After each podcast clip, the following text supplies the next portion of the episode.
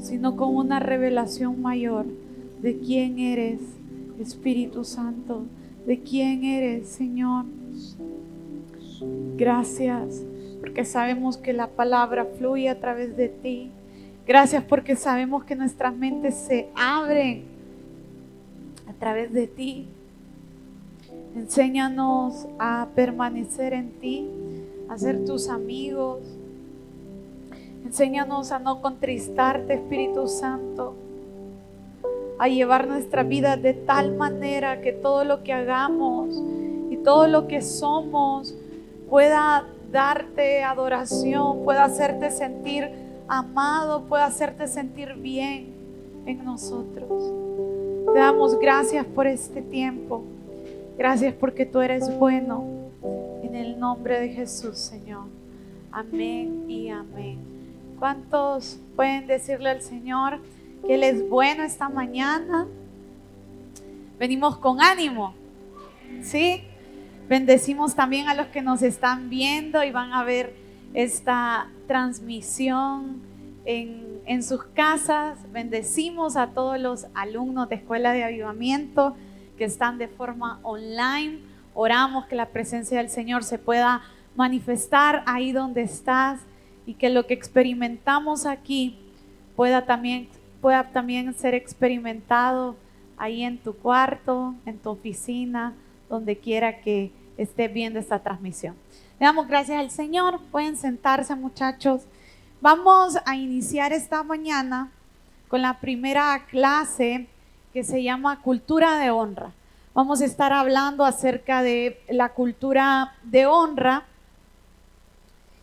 Y yo no sé eh, cuántos, pero una oración y, y siempre que venimos es que lejos de irnos con más teoría, podamos ir con más, podamos irnos con más experiencias de parte del Señor. ¿Cuántos quieren experiencias de parte del Señor.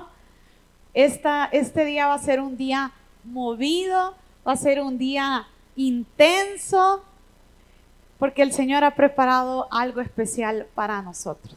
Así que vamos a partir hablando de esto acerca de la cultura de honra y quiero definir primeramente qué es honra. Cuando hablamos de honra, Estamos hablando de cuánto peso y valor le damos a algo.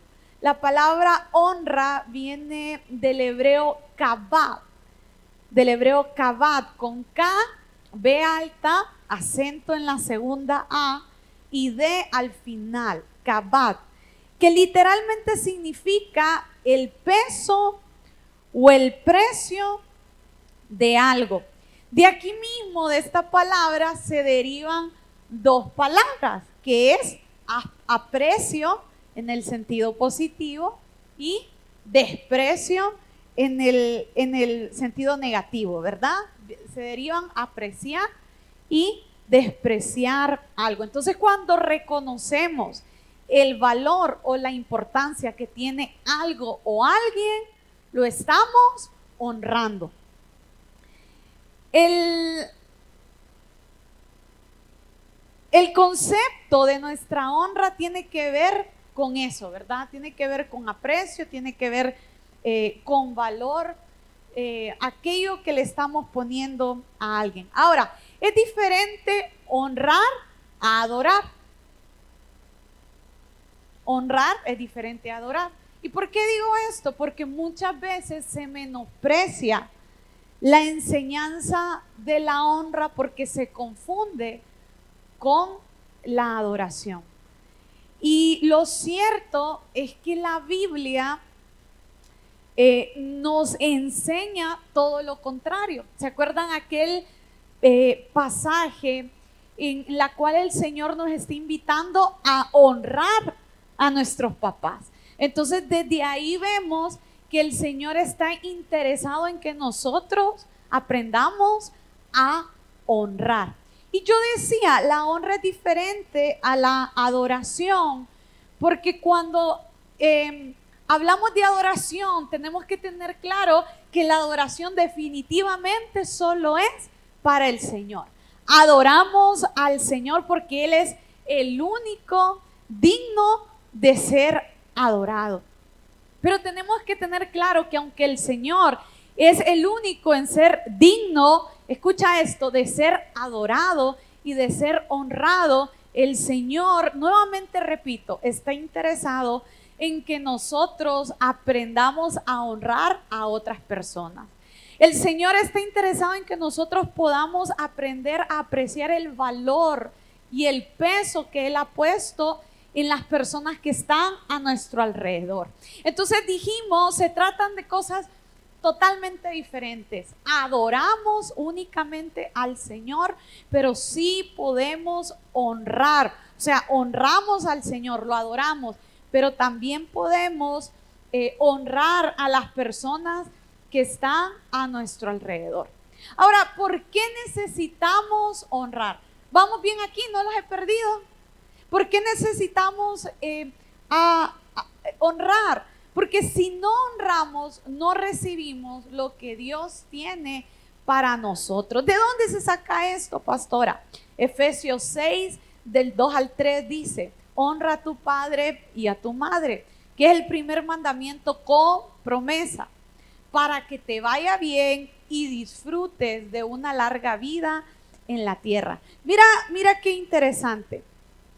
Este mandamiento revela un principio fundamental en la honra. Y es que la vida y la bendición de Dios se encuentran en el honor. Di conmigo, la vida y la bendición del Señor se encuentran en el honor. Entonces, para nosotros poder recibir bendición y vida, tenemos que aprender a honrar. La honra nos permite recibir esas bendiciones de parte del Señor. Es un principio bíblico, es un principio que el Señor establece a través de su palabra. Entonces quiere decir que cuando nosotros hacemos todo lo contrario, es decir, cuando nosotros deshonramos, despreciamos, ¿se acuerdan de la palabra cabat? Cuando lo hacemos en el sentido negativo, esto nos bloquea bendiciones de parte del Señor. No quiero, eh, porque esto solo es la introducción y no quiero quedarme tanto ahí, pero hay gente que dice, no, yo adoro al Señor. Por eso decíamos, explicamos la diferencia entre adorar y honrar, porque hay gente que dice, no, yo adoro y honro solo al Señor, pero son malos, son perversos con otras personas. ¿Ustedes creen que el Señor recibe esa adoración y esa honra si no lo estamos haciendo con las personas que están a nuestro alrededor? Dejamos de lado el otro, este, el, el otro mandamiento que Jesús dejó, que Él dice, amen al Señor con todo su corazón, con toda su fuerza, ¿verdad? Pero amen a su prójimo como a sí mismo. Entonces el Señor nos muestra, miren, miren qué interesante. Si nosotros honramos, recibimos vida y bendición de parte del Señor a través de la honra, a través del honor. Pero si deshonramos, si no somos honorables con las personas que están a, nuestro alrededor, mira qué tremendo, porque hoy vivimos en un mundo de deshonra.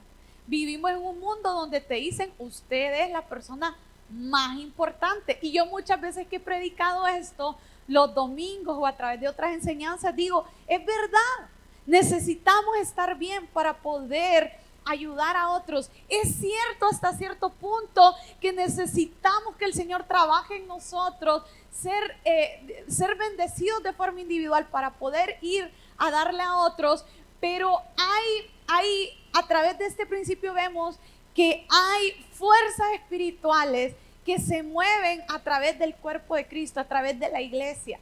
Hay bendiciones, escuchen esta mañana esto, hay bendiciones que las vamos a recibir a través de otros cuando entendemos lo que significa la honra. Entonces es mentira y ahí es donde empieza a salir el espíritu de humanismo en nosotros, de que solo somos nosotros de que solo tenemos que vernos a nosotros, de que solo tenemos que velar por nosotros. Eh, se nos empieza a ir la, la, el, sentimiento de víctima. Hay muchos cristianos hoy con el sentimiento de víctima. Yo, pobrecito, yo soy el que necesito oración, yo soy el que necesita dinero. ¿Cómo voy a bendecir a otros? ¿Cómo voy a invitar eh, a comer al hermano? No, hombre, si él me debería de invitar a comer a mí, ella me debería porque ellos sí tienen, yo no tengo. Se nos empieza a ir. Todo, mire, el, enemigo es tan fuerte que cuando entra nuestra, vida, no entra solo, entra acompañado de un montón de cosas. Entonces, cuando usted cae en, la, en, la, en ser víctima, ¿verdad? Eh, entran otras cosas, usted se siente miserable, se siente eh, que no, y todo eso son espíritus que están operando sobre nuestra vida. Mire, mire qué tremendo, por eso yo decía, cuando nosotros no honramos, caemos en la deshonra, y eso, lejos de desatar bendiciones para nuestra vida, bloquea las bendiciones. Y yo diría por otro lado, activa al enemigo para golpear nuestra vida. Eso fue lo que sucedió con Jesús. Jesús dice que en Capernaum no pudo, eh, no pudo fluir, no pudo impartir bendición a causa de la deshonra. Dice, eh, eh, estaba en su tierra, bueno, no era Capernaum, perdón. Dice, dice en Marcos 6, del 3 al 5, dice, ¿No es acaso el carpintero, el hijo de María y el hermano de Jacob, de José, de Judas y de Simón? ¿No, no son estas sus hermanas que están aquí con nosotros? Y escuchen eso, esto, y se escandalizaba a causa de él. Por tanto Jesús les dijo, en todas partes, escuchen, miren qué tremendo, en todas partes se honra a un profeta, menos en su tierra, entre sus familiares y en su propia casa. En efecto, no pudo hacer ahí ningún milagro excepto sanar a unos pocos enfermos al imponerles las manos. Casi que a la fuerza lo fue a sanar, ¿verdad? ¿Por qué? Porque en ese lugar no había honra al Señor. Entonces vemos, ¿cuántos saben que Jesús caminaba aquí en la tierra cargado de poder? Si no si no lo creemos, vayamos a leer el milagro de aquella mujer que dice que medio le tocó el borde del manto y dice que él dijo, poder salió de mí. Él caminaba cargado de poder. Cuando Cristo resucita, los discípulos quedan cargados de poder. Dicen que allí caminaban y que se sanaban con la sombra de, de los discípulos. Imagínense qué tremendo. Dice que medio le llevaban este, pañuelitos que los discípulos habían orado yo no sé, tal vez llenos de su, no sé. Pero dice que la gente se sanaba. Yo creo que la gente que recibía eso, oiga, imagínense, no estaba viendo a Jesús, ni estaban viendo a los discípulos que llegaban a orar, pero tenían tanta fe. La fe del centurión. Mire, detrás de una fe grande hay una gran honra. ¿Alguien está aquí? O sea, si, vemos que alguien tiene fe, es que tiene mucha honra. Y, ya vamos, vamos a estudiar diferentes esferas de, la honra, pero yo, mire, esto es tan importante porque eh, vamos a aprender de que honramos al Señor, honramos a las personas, pero si yo digo tener fe, yo tengo que tener una gran honra por el Señor. Si, eh, eh, y, y esto se manifiesta en mis oraciones que elevo a Él, pero también a través de sus siervos, a través de su iglesia. Las personas deshonraron a Jesús al verlo simplemente como un carpintero y no reconocer la gracia de Dios que había sobre su vida. Esto provocó de que aunque hubiera poder en él, no pudo hacer nada. Por eso decíamos, la deshonra bloquea el fluir de Dios. Cuando recibimos a Dios, escucha esto, a través de otros,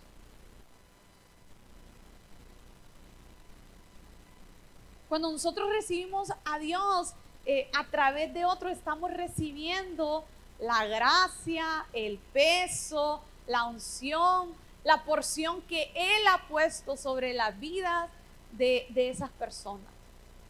Estamos honrando lo que Dios ha puesto a través de ellos. Cuando nosotros lo recibimos conscientes de esto, podemos ser bendecidos a través de las personas.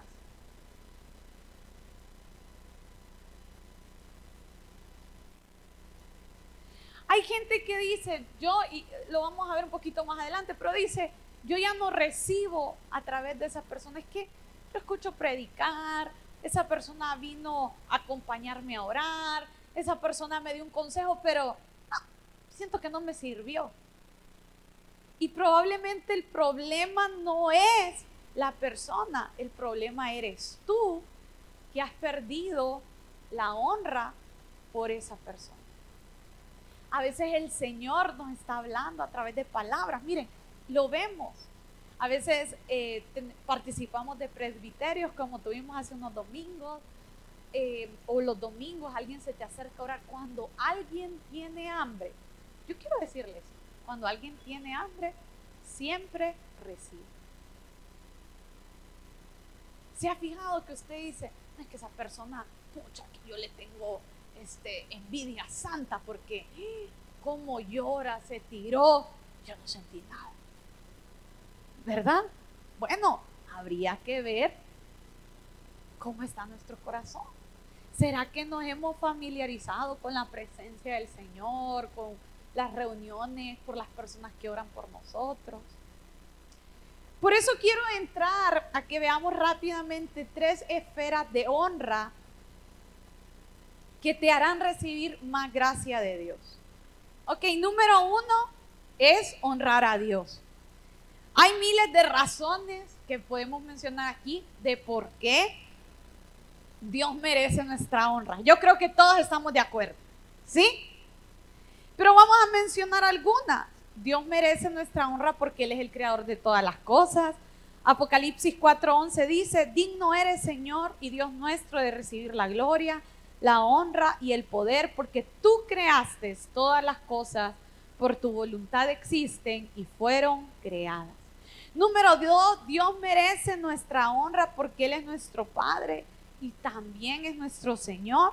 Malaquías 1:6 dice, el hijo honra a su padre y el siervo a su señor. Ahora bien, soy, soy, si soy padre, ¿dónde? Miren qué tremendo lo que el Señor está diciendo en este pasaje. ¿Dónde está el honor que merezco? Y si soy Señor, ¿dónde está el respeto que se me debe?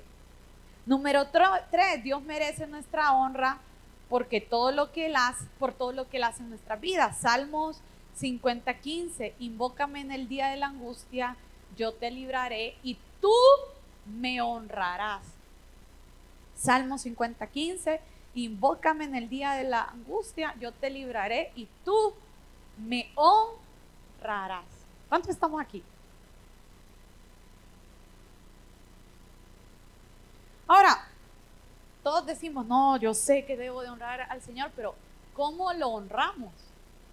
Tenemos que, que evaluar meditar y trabajar en la forma de cómo honramos al Señor. Número uno, siendo agradecidos. A veces estamos tan llenos de nuestros problemas que nos estamos olvidando de ser agradecidos. Miren lo que dice Salmo 50, 23. Quien me ofrece su gratitud me honra. Quien me ofrece su gratitud, dice el Señor, me honro. Entonces, miren qué, qué tremendo, porque cuando nosotros agradecemos, y, y usted puede decir, no, yo le doy gracias al Señor todos los días, pero evaluémonos. Miren, yo les aseguro que todos aquí necesitamos mejorar en nuestro agradecimiento. A veces estamos tan abrumados, vamos a orar abrumados de lo que nos falta, de, estamos viendo cosas que no se han cumplido en nuestra vida, que nos estamos perdiendo de agradecer por lo que tenemos. ¿Cuántos tienen promesas que todavía no se han cumplido de parte del Señor? Todos, ¿verdad? O sea, todos tenemos cosas que decimos, ay, este, todavía yo no he visto ese cumplimiento. Hay cosas que como iglesia todavía no hemos entrado, pero no por eso vamos a dejar de agradecer lo que estamos viviendo hoy. Tenemos que aprender a ser buenos administradores de nuestro presente con agradecimiento. Decirle, Señor, gracias por esto que estás haciendo. Señor, gracias. Miren, a veces las cosas no van a ser de la forma en que nosotros queremos. ni van a venir eh, por donde nosotros creemos que tienen que venir. Pero tenemos que ser agradecidos con lo que el Señor está enviando. Generamos expectativas para lo que ha de venir, pero agradecemos con fuerza todo, todas las cosas que el Señor está haciendo hoy. ¿Qué tal si nos tomamos unos momentos para agradecerle al Señor ahí donde está? Dile, Señor, gracias porque tú eres bueno. Y de verdad que, como diría la profeta Nerea, hasta que lo sientas. Hasta que lo sientas, de verdad que hay agradecimiento, Señor. Gracias, Señor, gracias. Gracias por este tiempo, Señor. Gracias, Espíritu Santo, porque tú nos muestras por qué agradecer. Gracias, Espíritu Santo. Muéstranos, revelanos más, porque estar agradecido.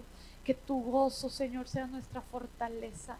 Que nos llenemos tanto de agradecimiento que podamos vivir en un estado de gozo, siendo constantemente fortalecidos en ti. Gracias, Señor. Gracias, Señor. Amén. ¿Cuántos, no quiero que levanten su mano, pero cuántos quizás al inicio, no sé ya por qué agradecer? Se me fue por qué agradecer. Entonces, si nos pasó eso es porque necesitamos practicar más el agradecimiento y honrar a Dios a través de eso. Ok, número dos.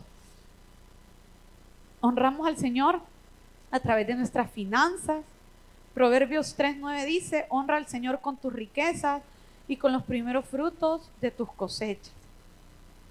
Malaquías 1, 6, 7 dice, el hijo honra a su padre y el siervo a su señor. Ahora bien, si soy padre, ¿dónde está el honor que merezco? Y si soy señor, ¿Dónde está el respeto que se me debe?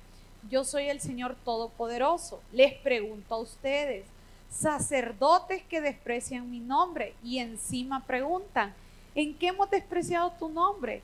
Pues en que ustedes traen a mi altar alimento manciado. Y todavía me preguntan, ¿en qué te hemos manciado? Pues en que tienen la mesa del Señor como algo despreciable. Entonces, honramos al Señor a través de nuestras finanzas. Hemos enseñado mucho en la iglesia a través eh, eh, de esto, pero es importante poder eh, honrar al Señor a través de nuestros diezmos, a través de nuestras ofrendas. Cuando habla de que traen a mi altar alimento manciado, es que no estamos trayendo con el corazón correcto o no estamos trayendo de la forma correcta. No me quiero detener tanto en este punto, pero hay muchas cosas que se pueden hablar. Siempre hay gente que nos preguntan, pastores, pero si yo doy mi diezmo a los necesitados, hubo alguien que una vez se me acercó, eh, quería empezar a diezmar. Miren qué tremendo, no se congregaba con nosotros, pero había sentido en su corazón eh, honrar al Señor de esta manera. Pero llegó preguntándome, eh, me dijo, Cindy, eh, quiero mandar a la iglesia y mandaba a través de un sobrecito. Pero me decía, Cindy, ¿cómo se, cómo se saca el diezmo? Yo, yo le empecé a decir, era alguien que recibía un salario. Eh, entonces le empecé a explicar y me dijo, Cindy, pero ¿verdad que de ese diezmo yo puedo destinar la mitad a mi mamá? Porque eso es una forma de honrar al Señor, ¿verdad? a través de eso. ¿Y, ustedes qué creen? No, ¿verdad? Lo que es del Señor es del Señor. Entonces yo, con esta persona éramos amigos y teníamos bastante confianza y yo le dije, no, no seas agarrado, ¿verdad? Te agarré la Biblia y le dije, ok, mira, lo que es del Señor es del Señor. Y, con lo, y, otro dinerito para honrar a tu mamá, para honrar a tu familia. Entonces tenemos, cuando hablo aquí de que está manciado es porque a veces nos ponemos a inventar con lo que no es nuestro. ¿Alguien está aquí? El diezmo no es nuestro. Pastores que yo daba y se lo robaban. Pastor, bueno, déjelo que ellos van a dar cuentas por eso. Pastora, pero es que es mucho. Miren que estos días nosotros hablábamos con José. Nosotros damos nuestros diezmos a nuestros pastores porque sabemos que eh, es honra al Señor y honra a nuestras autoridades espirituales y, no lo hacemos aquí en la iglesia, sino que tenemos la fe de que podemos enviar nuestro diezmo donde corresponde y ahí el Señor nos va a bendecir y va a bendecir a, a la iglesia. Porque entendemos que no es de nosotros. Nosotros podríamos decir, es que la iglesia lo necesita más. Y miren que el Señor nos bendice.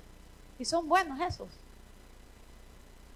Y hablamos esto con José. La verdad que a veces la gente dice, no, yo voy a diezmar cuando gane 10 mil empiras, ¿verdad? Y el diezmo es cierta cantidad, son mil empiras. Y usted dice, uy, no, con mil pesos. No, solo 500, ¿verdad? Pero no es de nosotros, es del Señor. Entonces, ¿qué va a pasar? Que cuando tengamos más, ¿usted cree que cuando le llegue, no sé, una bendición mayor, gane más? Si no está dispuesto a dar lo, que hoy, que tal vez no es tanto, le corresponde dar, ¿usted cree que cuando tenga más, viendo que es mucho, lo va a querer dar? No. Pero no es de nosotros, es del Señor. No podemos disponer de lo que es del Señor. Yo lo doy, ¿verdad? Y a veces uno dice, ay Señor, eh, este, mejor lo doy sin ver, ¿verdad? Porque, porque sí, somos personas. Y a veces el humanismo y, el, Satanás juega mucho con la bendición de nuestras mentes. Nuestras ofrendas. Yo quiero contarle algo. Se lo contamos a veces a la gente que, que, recibe este, fundamentos. Los ingresos en una iglesia de las ofrendas a veces son bien bajos, porque tenemos todavía la mentalidad de limosna. Lo que usted encontró se sacó y dio, ni vio un peso, ¿verdad? Eh, tal. Miren qué tremendo. Mi mamá, yo siempre hablo de ella porque a mí me sorprende cómo el Señor le, le abrió, le quitó el, el velo, porque, miren, era un pleito. Era un pleito cuando ella, sabía, e, ellos no iban a la iglesia y mi mamá cuando empecé a trabajar, e, ella es súper buena administradora. Y, me decía, hija, ¿y, cómo? Entonces le decía, no, tal. Y, saco el diezmo. El ¿Y qué es el diezmo? Y cuando le expliqué nombre, se agarraba la cabeza. Decía, no, eh, hija, déme mejor ese dinero a mí. Pero una vez que Dios le habló a ella, miren qué tremendo, mi mamá no solamente diezma, sino que ella de de, en, momentos que hemos tenido, me dice, hija, ¿cómo me arrepiento cuando ustedes eran chiquitos y llegaban a pedirme la ofrenda? Mis papás no iban a la iglesia, nosotros íbamos a la iglesia, entonces le, íbamos a decir, mami, dame para la ofrenda, ¿verdad? Dice, y yo lo que les daba era dos pesos, Siempre me acuerdo, dice. Y, miren, entonces, realmente eh, es importante entender que nosotros tenemos que honrar al Señor de, esta manera. Sin ponerle moños, como decía, no, no quiero extenderme tanto en eso, pero es importante, si usted todavía tiene luchas con eso, si usted dice, no, pues que mi diezmo lo di eh, para, no sé, para darle de comer a alguien allá, le compré algo a un amigo, está bien, eso fue bonito, eso no dudo que, que le va a traer bendición, pero no fue su diezmo, no, no fue la honra al Señor en ese sentido, ¿ok? Siguiente, ok, número tres, a través de nuestras palabras y actos. Las palabras tienen que ir unidas a los actos cuando adoramos al Señor. Isaías 29, 13. Así que el Señor dice, este pueblo dice que me pertenece, me honra con sus labios, pero su corazón está lejos de mí. Y la adoración que me dirige no es más que reglas humanas aprendidas de memoria. Primera de Samuel 15, 22. ¿Qué le agrada más al Señor que se le ofrezcan? Holocaustos y sacrificios o que se obedezca lo que Él dice. El obedecer vale más que el sacrificio y el prestar atención más que la grasa de los carneros. Entonces, tenemos que honrar al Señor. No lo honro solo de palabras, sino también con mis, con mis actos. Yo lo voy a servir con todo lo que es. Voy a vivir una vida de santidad, no por, por temor a que me van a ver en la calle, sino porque yo vivo en la presencia del Señor y no quiero que el Señor huya de mí. Miren, miren qué cosa, ¿verdad? Nosotros si honramos al Señor a través de nuestra vida, ¿cuántos de ustedes dejan que el Espíritu Santo eh, les hable? A veces tenemos cosas que usted dice, bueno, pero no es malo, pero no es bueno, pero no sé. ¿Qué te dice el Espíritu Santo? Hagamos conforme a lo que dice el Espíritu Santo. Honremos la voz del Espíritu Santo. El, el pastor creo que va a estar hablando acerca del Espíritu Santo en un rato. Pero cuando hablamos de que el Espíritu Santo no se contriste, parte de eso no solamente es no estar en pecado, sino poder atender aquello que el Espíritu Santo me está diciendo. Muchas veces nuestra mente está cauterizada no solamente del pecado, sino de la desobediencia a la voz del Espíritu Santo. El Espíritu Santo te dice, ve, ora por esa persona. Y usted dice, no, me lo estoy imaginando, aquí me quedo. Me da pena, ¿verdad? Eh, el Espíritu Santo está diciendo, vamos, emprende esto. O el Espíritu Santo te está diciendo, no tomes eso, ¿verdad? O el Espíritu Santo te está diciendo, eh, siembra en esto, eh, bendice en eso. Y usted dice, no, no, yo creo que es el enemigo, ¿verdad? Y es la voz del Espíritu Santo. Entonces, cuando nosotros adoramos al Señor de estas tres maneras y más, ¿verdad? Hay recompensas que recibimos al honrar a Dios. Rápidamente las menciono. Dios honrará a los que le honren. Dios proveerá riquezas abundantes a todos los que honren sus bienes. Dios proveerá vida a los que lo honren. Y Dios proveerá gloria, honra y paz a los que honren. Primera de Samuel 2.30 dice, yo el Señor Dios de Israel lo afirmo, yo honro a los que me honran y humillo a los que me desprecian. Proverbios 3, 9 del 10 dice, honra al Señor con tus riquezas y con los primeros frutos de tus cosechas. Así tus graneros se llenarán a reventar y tus bodegas rebosarán de vino nuevo. Proverbios 22, 4 dice, recompensa de la humildad y del temor del Señor son las riquezas, la honra y la vida. Romanos 2.10 dice, pero habrá gloria, honra y paz de parte de Dios para todos los que hacen lo bueno, para los judíos primero y también para los gentiles. ¿Ok? Esa es la primera esfera de honra. La segunda esfera de honra es honrar a las autoridades espirituales. Romanos 13 del 1 al 7. ¿Por qué estamos hablando en este contexto? Ya vamos a hablar la tercera porque usted está en una escuela del Espíritu, ¿verdad? Honrar a las autoridades espirituales. Romanos 13, del 1 al 7 dice, todos deben someterse a las autoridades públicas. No hay autoridad que Dios no haya dispuesto.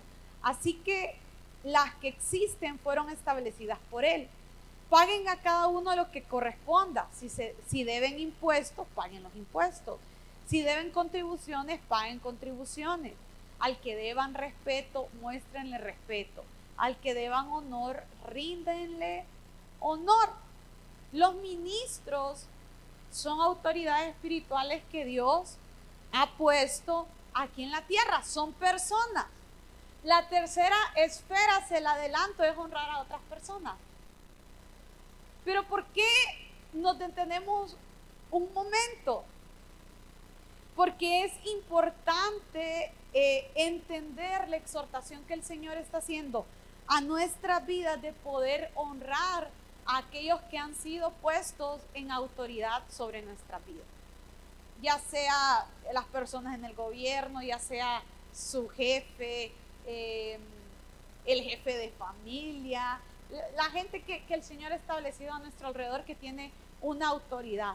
Pero también el Señor ha puesto personas en autoridad espiritual para poder, porque dijimos que la honra trae bendición y vida a, nosotros. Entonces el Señor establece autoridades espirituales para que desaten bendición y vida eh, sobre nosotros, pero también imparticiones y tantas cosas que se desatan al nosotros entender esto. ¿Cómo honramos a nuestras autoridades espirituales a través de la obediencia. A mí me encanta este pasaje. El que voy a leer ahorita es de mis pasajes favoritos. ¿Saben por qué? Quiero que me vean. ¿Saben por qué? porque me siento identificada con este pasaje desde hace años. Se lo voy a leer. Hebreos 13, 17 dice, obedezcan a sus líderes espirituales y hagan lo que ellos dicen. Su tarea es cuidar el alma de ustedes y tienen que rendir cuentas a Dios. Aquí viene mi parte favorita. Denles motivos para que lo hagan con alegría y no con dolor. Esto último ciertamente no los beneficiará a ustedes. Miren, yo cuando leí este versículo de verdad me sentí identificada, porque hay gente por la cual uno da cuentas con dolor y ya casi que entregándoselos al Señor. Mire, es, bien frustrante porque uno llega a amar a las personas y uno quiere verlo bien. Esta parte de la honra a la espiritual, espiritual, quiero hacer un paréntesis antes, ha sido bien golpeado por los abusos que han habido. ¿Sí o no? En todos lados, mire, tenemos jefes abusivos, tenemos eh, autoridades gubernamentales reabusivas, ¿verdad? Y tenemos autoridades espirituales abusivas también. Hay que hablar lo que es. Entonces venimos arrastrando cosas en nuestro corazón y cuando nos toca obedecer, usted dice, ¿qué es lo que dice la gente? Me están tratando de manipular. Yo siempre digo, qué tremendo, porque aquí dice, hagan lo que ellos les dicen, pero alguien que lee esto, que está herido o que tiene cosas, dice, yo como voy a hacerlo todo lo que me diga, ¿verdad? Pero aquí dice, hagan lo que ellos dicen. Se vale pesar, no es que si alguien le dice, yo, yo no sé, hay tantas cosas, por eso digo, han habido abusos, hay gente que dice, pastores, que en medio de una oración me dijeron, eh, dice el Señor que me des tu carro, ¿verdad? Dice el Señor que me des tu reloj. Eh, no, pues si el Señor no te lo habló. También no hay que ser tontos, ¿verdad? Estamos aquí. Pero tenemos que tener claro que eso es una cosa, no es que a usted le dice, mire, eh, le van a decir que haga algo malo y usted va a ir a hacerlo. Pero hay cosas que que, realmente nos están llamando a la corrección, en las cuales Dios nos está invitando a obedecer y tal vez no queremos obedecer porque nuestro corazón está lejos de la rectitud, de la justicia, de, de a lo que Dios nos quiere llevar. yo decía, vuelvo a retomar el punto, yo decía, a veces es muy frustrante porque la gente llega y dice, regáleme una consejería, quiero platicar, platiquemos. Y miren, uno se toma el tiempo, saliendo de la reunión, vemos que las personas van a hacer totalmente lo contrario a lo que les dijimos. Entonces da, da, tristeza. Pero, pero, pero yo, para mí, a veces lo, lo que se sale, ¿verdad? De, de, de, todas las cosas es cuando la gente a veces termina enojado con el, con el consejero. Hay gente que, mire, y nos ha pasado, me ha pasado. Gente que me la veo después de una consejería y yo sé que andan en otra cosa. Pero usted cree que uno se enoja. No, pues si ya, uno qué hace? Orar, creer que esa persona va, va a llegar el tiempo correcto para ella. Pero la persona como anda en desobediencia, como, anda con inmadurez en su corazón, nos ven y agarran otro camino, ¿verdad? Dicen, ahorita no, no me quiero topar a la pastora. ¿Por qué? Porque no estamos honrando lo que nos dijeron. Entonces, aquí entra otro punto. Honramos, si nosotros los obedecemos, también tenemos que aceptar la corrección. Proverbios 15 al 32 al 33 dice, rechazar la corrección es despreciarse a sí mismo. Pero atender a la represión es ganar entendimiento. El temor del Señor es corrección y sabiduría y la humildad precede a la honra. Mi pastora siempre cita proverbios, se me olvida la, cita, pero hay un proverbio que dice que mejor, eh, mejor, dice algo así como que mejores son las heridas que el que te ama, que el que te engaña. Pues hay gente que quien no te ama te va a decir, no, todo está bien quien no te ama te va a decir, no, eh, siga por ahí o no te va a decir nada, simplemente porque no le importa. Pero alguien que tiene un, que tiene, que sabe que por su vida usted va a rendir cuenta, que sabe que lo que le, le está diciendo tiene peso, te va a decir las cosas y muchas veces esa corrección no te va a gustar. Yo durante años trabajé con jóvenes y es lindo. Hay unos cuantos ahí medio burritos desobedientes. Pero es lindo porque están en una edad donde, ay, mire, uno, hay unos aquí, por eso son tan obedientes. Ya están viejitos, pero. Pero entre a veces más grandes estamos, más duros somos de recibir corrección. Más duros somos de que nos digan eh, las verdades que necesitamos escuchar. Si nosotros eh, honramos a nuestras autoridades espirituales, no nos podemos ofender. No le podemos abrir la puerta a la ofensa a través de la corrección. Mire, cuando uno, y se lo digo como pastor, cuando uno ama a la gente, siente peso, el Señor le habla. Y nos ha pasado como que me llamo Cindy Palma un montón de veces que nosotros nos hemos sentado con la gente, vemos venir las cosas, nos sentamos con la gente y la gente anda enojada con nosotros literalmente un montón de tiempo hasta que les pasa. Y no porque nosotros oráramos que les pasáramos, Dios nos libre de maldecir a la gente, sino porque sabíamos que ese camino no llevaba vida, porque sabíamos que a esa persona en ese momento se le había activado rebeldía, se le había activado desobediencia, yo siempre tengo un principio, la gente que es desobediente y malcriada con sus papás, yo les tengo miedo. Porque en algún momento van a ser malcriados conmigo. Por más pastorcita que me digan, y la quiero y no sé qué. No, que son principios. ¿Alguien está aquí? Si usted es patanísimo con, con otra gente, en algún momento hay que trabajar en nuestro interior. Decirle, Señor, permíteme honrar a través de mis palabras, a través... Hay gente que no te dice nada, pero con la mirada no hay honra.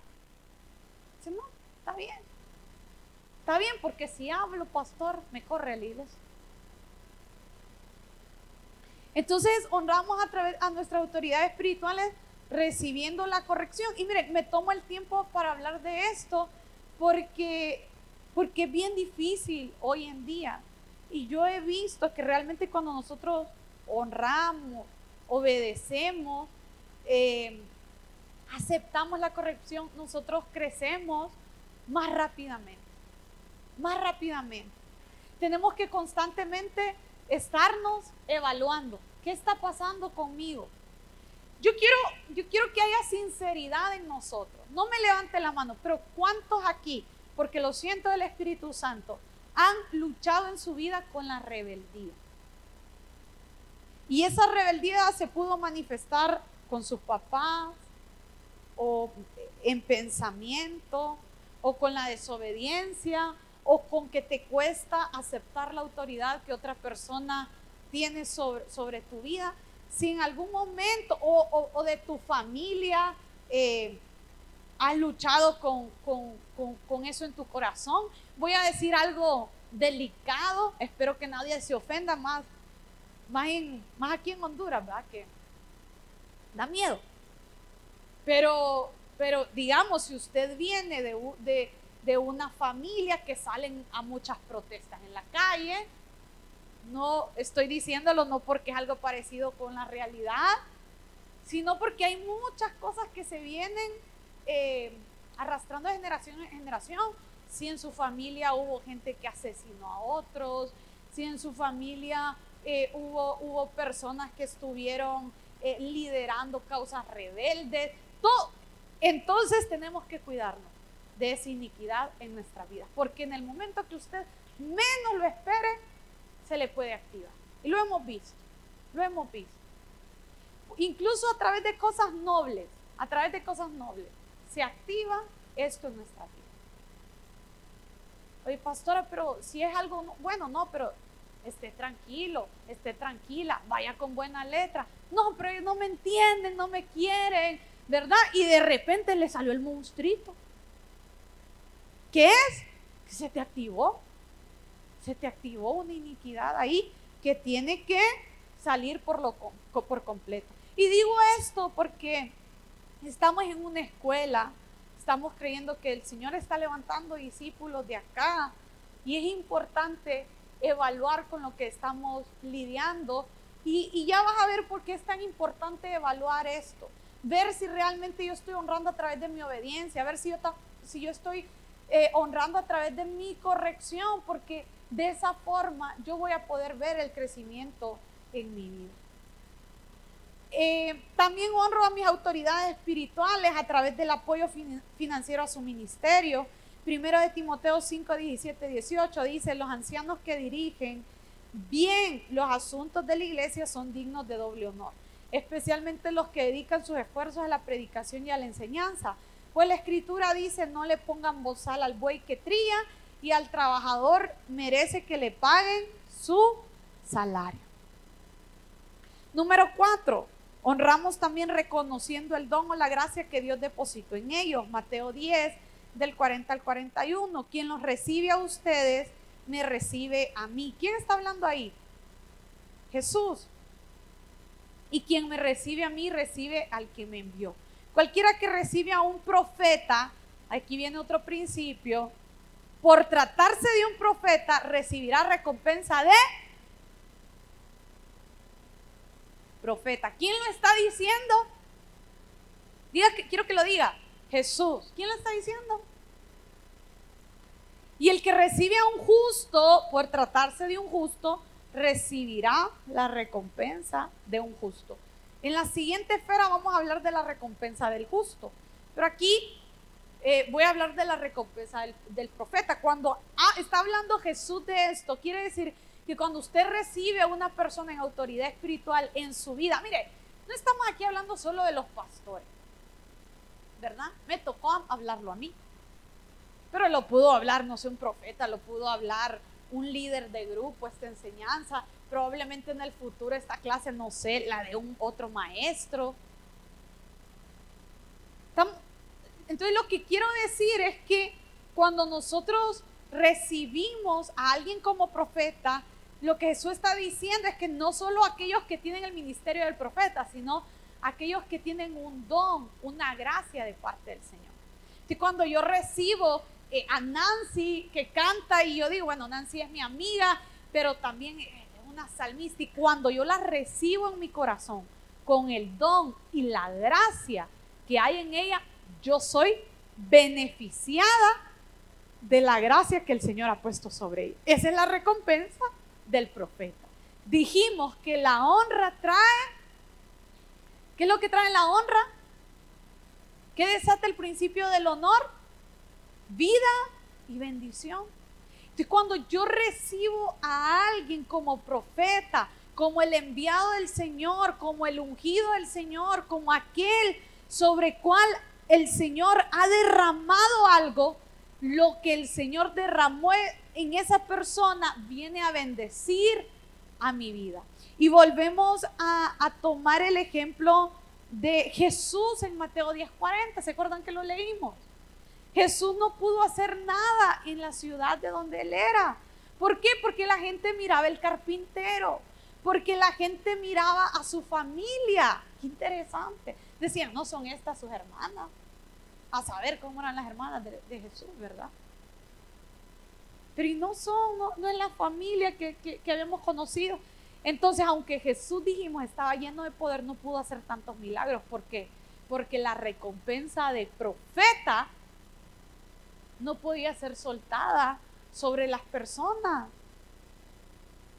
Miren qué interesante que cuando Jesús habla en Mateo 10, 40, de que cualquiera que recibe a un profeta por tratarse de un profeta, recibirá recompensa de profeta, la palabra que usa es recibir que significa recibir con agrado, aprobar, reconocer, aceptar. Entonces cuando yo reconozco la gracia y la unción que hay en alguien, quiere decir que yo estoy aceptando con agrado, yo le estoy dando importancia. ¿Quiere honrar? Vamos, quiere honrar.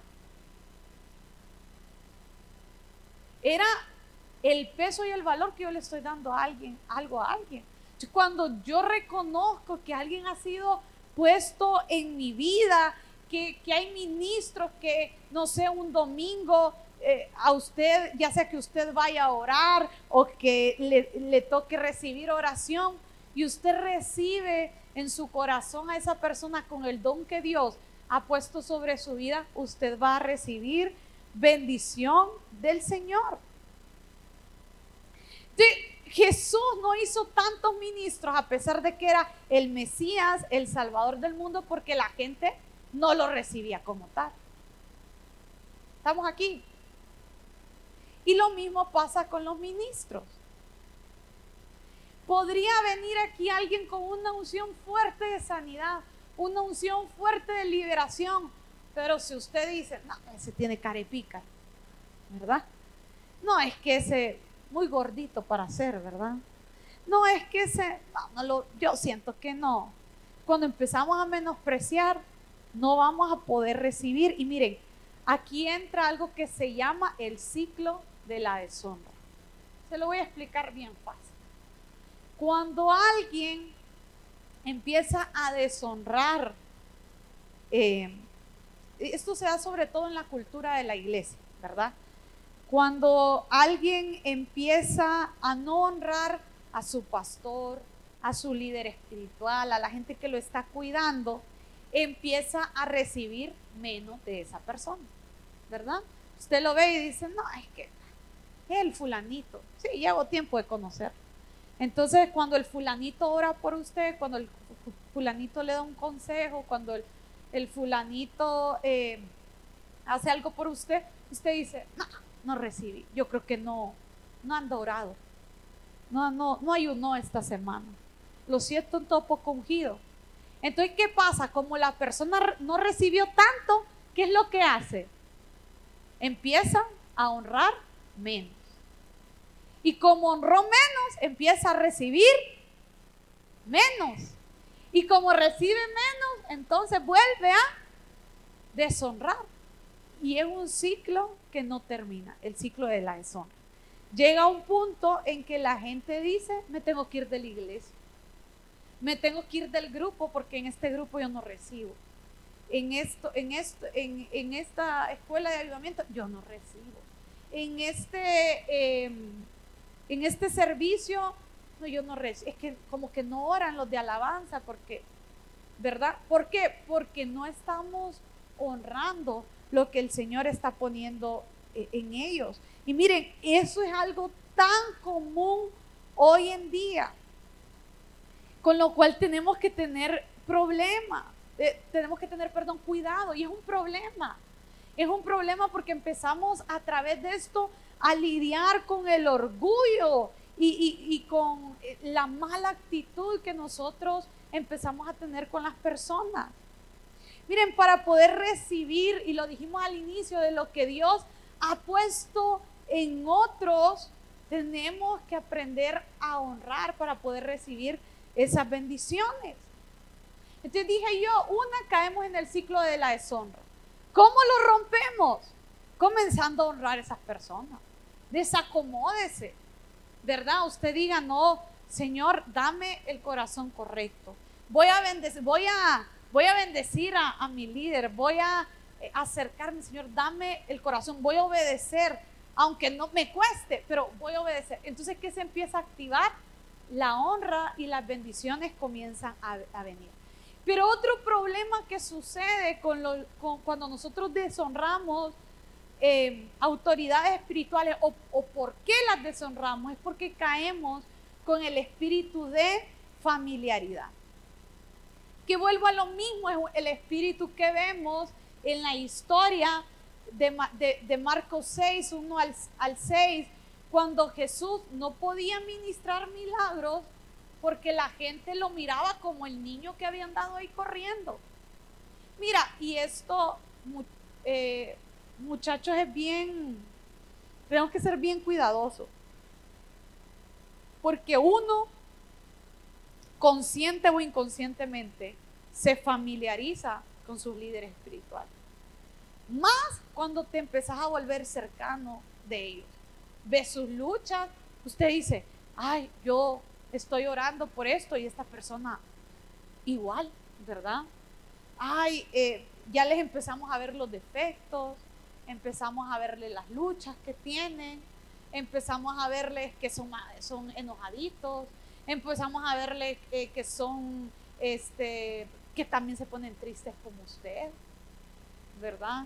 Eh, empezamos a ver que este, hacen de cantinflas a veces también como usted, ¿verdad? Y, que se les chispotea como se le chispotea a usted también.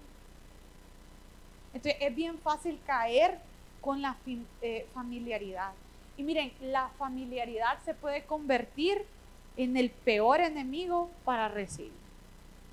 Hay gente que lleva años con sus pastores y llevan años recibiendo porque han cuidado la honra. Están en la misma iglesia hace 20 años, usted no los ve como una antorcha apagada, sino que los ve como un fuego avivado. ¿Por qué? Porque no han dejado de honrar a sus líderes espirituales, no han dejado de honrar su casa. Pero ustedes ven que hay personas que con el tiempo comienzan a salir. Miren, hay gente buena, con dones, con talentos, con promesa. Y ahí está la promesa y el Señor los llevó para desarrollarse y crecer en un lugar pero los tomó el espíritu de familiaridad, los tomó el ciclo de la deshonra, se murieron y tuvieron que moverse porque sentían que era de Dios y efectivamente llegaron a otro lugar y sintieron como, uy, yo aquí siento el fuego, lo que ya sentía eh, hace, ya hace mucho tiempo, pero no era que en el otro lugar no estaba el Señor, era que tu corazón dejó de honrar. Entonces tenemos que honrar para mantener vivo el fluir del Espíritu Santo en la iglesia local. Miren qué cosa. La honra sirve para mantener el Espíritu Santo vivo en la iglesia local. ¿Por qué? Porque si nosotros honramos a todos aquellos que, que fungen, que hacen, si usted dice, wow, el de la batería se equivocó, pero qué juego el Señor, ¿verdad? wow, esa que canta se desafinó, pero me metí, le ayudo y honro. Vamos a ver que dones se avivan. Vamos a ver que, que las personas empiezan a crecer. Cuando usted ve que se sube un predicador y usted dice, lo veo nervioso, hmm, voy a ver si es tan bueno para que lo pusieron a predicar por eso. Pero si usted lo honra, si usted dice, no, por algo lo subieron ahí, tiene gracia del Señor esa persona porque por algo lo subieron. Entonces usted recibe en el mensaje que va a dar esa persona. Así haya sido que no le, que, todas las frases fueron tipo cantinfla, ¿verdad? Que usted dijo, pero bueno, ¿qué quiso decir de verdad? ¿Cuál era el punto? Pero en medio de eso el Señor va a ministrar tu corazón. Y la esfera número tres es honrar a nuestros hermanos en Cristo. Dice Mateo 10:41, y el que recibe a un justo por tratarse de un justo, recibirá recompensa de justo. ¿Quiénes son los justos? Todos. A ver, Memo, ven y tocame. Nancy, ven. ¿Quiénes son los justos? Todos. Todos aquellos que han sido justificados a través de la sangre de Cristo. Dios ha depositado en cada uno de nosotros, Dios ha depositado en cada uno de nosotros dones, talentos, gracia. Y mire, nosotros recibimos vida y bendición cuando empezamos a honrar lo que Dios ha puesto en la vida de las personas. Yo quiero contarte que parte de, de ser muy bendecido como pastor, como líder, porque yo sé que aquí hay mucha gente en la cual, a la cual Dios, Dios va a llevar, en, la va a levantar en autoridad sobre otros. Es poder honrar lo que Dios ha depositado sobre la vida de las personas. Yo siempre cuento eh, la historia de, un muchacho que llegaba allá a las reuniones que teníamos en Zamorano Y todo el mundo me decía, pastora, eh, ese, ese muchacho es puro cuento, le viene a dar a usted puro cuento. La abraza y, por eso prácticamente me decían, la tiene engañada, ¿verdad? Porque mire, él ni se termina de comprometer con el ministerio. Y es verdad, bien cristiano y todo, pero no, no sé, todo lo que fue estudiante nunca se comprometió. Pero este muchacho, pero mira, yo siempre lo miraba y yo decía, yo por dentro decía, no, sí, de verdad que es puro cuento, decía yo. Pero inmediatamente la voz del Espíritu Santo me decía, no, en Él, en Él he depositado mi gracia, en Él he depositado mi unción. Y yo sentía bien fuerte, sentía bien fuerte del Señor que en esa persona había un depósito de Él. Y de verdad que el, el, poder honrar lo que había en esa persona, yo no te puedo explicar cuántas cosas desató después. Fue alguien que se unió hasta el día de hoy, tiene un corazón y un eh, amor tan grande por, por, por esta casa, pero también yo pude ver cómo el Señor hizo crecer a esta persona, porque cuando nosotros honramos a un justo, la recompensa del justo viene en nosotros, viene vida y bendición, pero hay todo un desatar de la bendición del Señor alrededor de nuestras vidas y alrededor de las personas. Las personas necesitan que nosotros las honremos, pero somos nosotros los que necesitamos eh, de una forma mayor el bendecir a otros. Yo te digo esto porque aunque esta persona creció, es una bendición para el ministerio. Por situaciones así, yo he sentido que mi ministerio pastoral ha crecido. La capacidad de ver a las personas y verlas en el eterno presente que el Señor ha preparado para ellas. El decir, bueno, sí, hay que, hay que ayudarlo, ¿verdad? A, a que se sacude un par de cositas pero cuánto hay de Dios en esta persona. Cuánta gracia del Señor hay en esta persona. Cuánto esta persona va a crecer. Y mira, de verdad que esto trae crecimiento a otros, pero también trae bendición para mi vida. Tenemos que tener algo claro, iglesia. Y es que todos tienen algo que yo necesito. Di conmigo, todos tienen algo que yo necesito. Y yo tengo algo que todos necesitan. Y cuando entendemos esto, empezamos a crecer.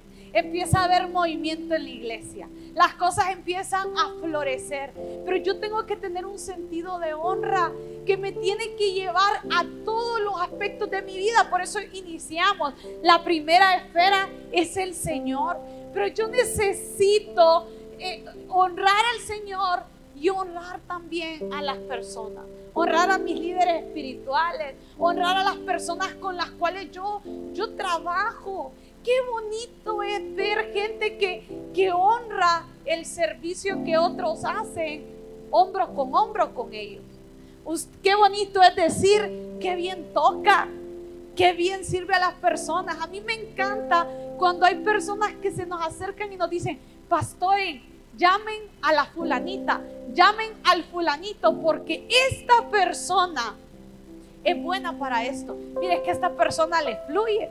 Y hay, y hay veces como que las personas son medio tímidas, pero hubo alguien que ha estado honrando, hubo alguien que se levantó a honrar la gracia y la unción en esa persona, que creyó en esas personas y entonces el poder del Señor se activó y el don en esa persona empezó a bendecir a otros.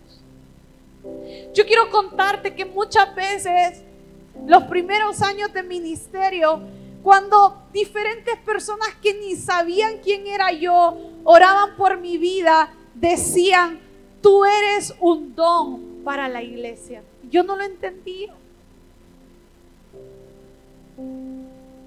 Yo, yo no entendía que era un don para la iglesia. Pero producto de que personas que sí lo entendían empezaron a honrar mi vida. el don que había en mí empezó a bendecir a mucha gente sin darme cuenta.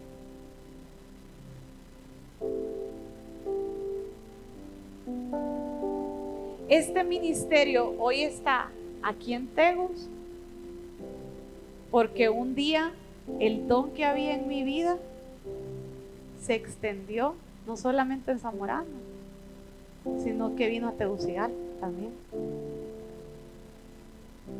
La honra provoca vida y bendición. Yo cuando leí este mensaje, hay tantas cosas que hemos hablado. Pensaba en que uno de los puntos más importantes que hoy el Espíritu Santo quiere trabajar en nosotros es el poder honrar a los justos que tenemos alrededor nuestro. Porque cuando nosotros honremos a aquellos que están más cerca de nosotros, podremos honrar de una forma tan fácil y tan fluida a nuestras autoridades espirituales, pero sobre todo al Señor. A veces queremos honrar lo que no vemos, deshonrando lo que vemos.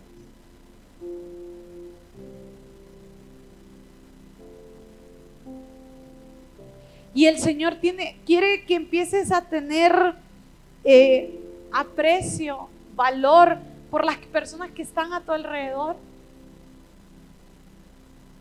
Yo quiero decirles algo esta mañana. El Espíritu Santo quizás muchas veces ha sido contristado en nuestras vidas porque estamos deshonrando a las personas que estamos viendo a nuestro alrededor. Siempre que hemos iniciado algo en este lugar, yo le doy gracias al Señor porque en estos primeros comienzos el Señor nos ha enseñado tanto.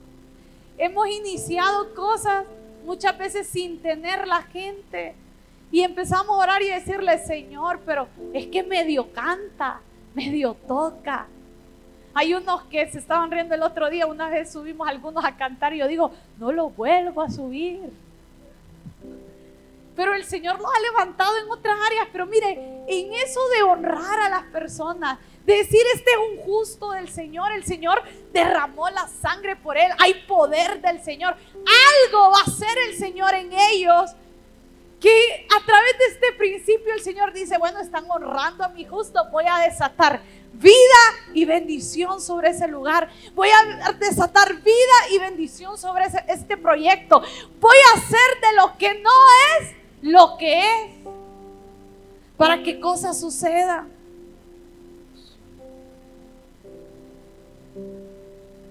Entonces vemos las cosas fluir. Tenemos gente que medio entonaba y ahora canta. Yo lo quería voltear a ver, pero medio tocaba un instrumento y ahora fluyen en eso.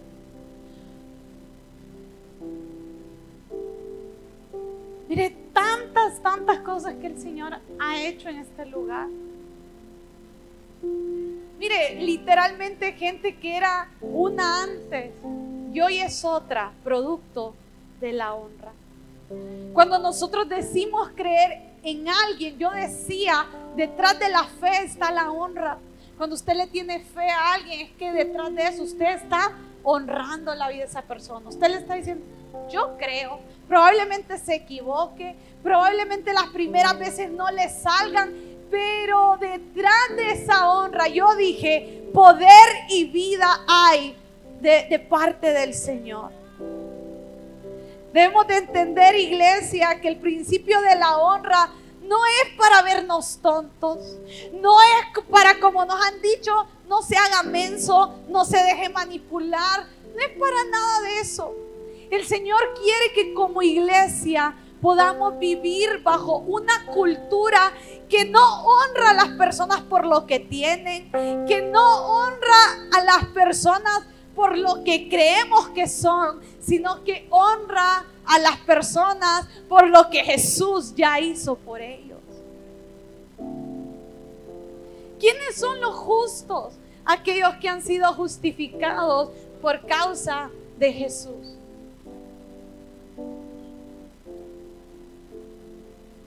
Y el Señor quiere llevar a esta iglesia a una cultura de amor que parta desde este principio, el principio de la honra. Yo siento bien, bien, bien fuerte en esto. Vas a tener que empezar a ver alrededor y a decir a quién, Señor, he estado deshonrando. Señor, a qué persona he estado viendo con ojos de menosprecio. Hay gente aquí que para poder bendecir a su familia natural van a tener que empezar a verlos con ojos de honra. La honra desata vida y bendición del Señor a nuestra vida, pero también vida y bendición a aquello que estamos honrando. Gente aquí que tiene que volver a honrar a sus papás, no solo a través de, palabras cariñosas, sino bendice a tus papás con tus finanzas. Pastores, pero mis papás tienen más que yo, más bien yo necesito que me den. Bendícelo con tu finanza. Porque no vendes, no honramos por lo que la gente tiene. Honramos porque estamos valorando lo que ellos son. Dele ahí 500 pesos a sus papás. No los necesita, me los va a querer devolver, porque usted ahí va a poder, va a saber la forma como, como honrarlo. Honre a sus hermanos. Honre a la gente con la cual hoy está sirviendo en la iglesia. Honrelos. Pastores que viera, me desespera, es todo lento. Eh, esa persona no trabaja bien. Honrelo. Que cuando las personas se sienten amadas, usted puede entrar fácil a corregirlos. Alguien que, que quiere corregir a alguien sin amarlo antes, probablemente va a ser rechazado. Pero cuando la gente se siente amada, recibe más fácil la corrección.